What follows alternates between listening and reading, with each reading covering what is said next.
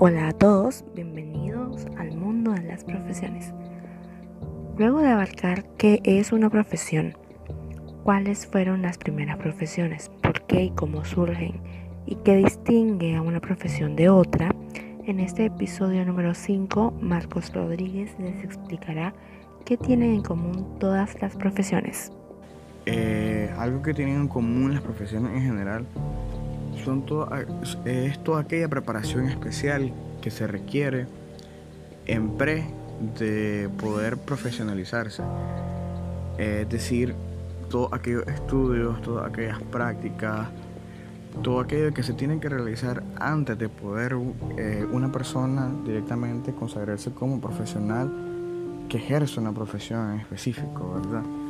Eh, otra característica que tienen en común las profesiones eh, básicamente es los rasgos que se tienen que cumplir en dicha profesión.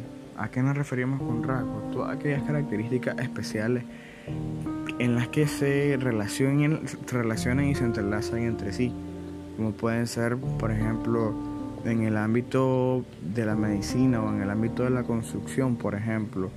Eh, hay profesiones que tienen en común eh, ese ámbito, como por ejemplo la arquitectura, eh, la albañilería, la ingeniería civil, etcétera, ¿verdad?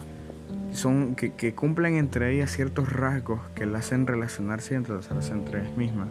Hay distintas áreas y distintos ámbitos, y sobre estos mismos ámbitos hay distintas ramas en los que las profesiones, eh, ¿verdad? Los profesionales, perdón, brindan un servicio en específico en esas determinadas áreas. Entonces, eh, es una de las características que todas las profesiones comparten.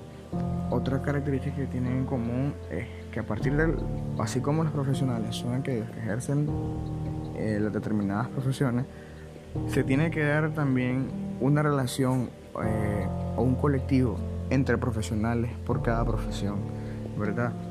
Eh, así es que existen distintos sindicatos, distintas asociaciones, organizaciones específicas en distintas áreas, en distintas profesiones, que eh, funcionan como base em, en, ¿verdad? En, el colectivo. Eh, como última característica podría ser también que las profesiones en su mayoría, realmente en su mayoría, necesitan determinada acreditación o licencia para ejercerla.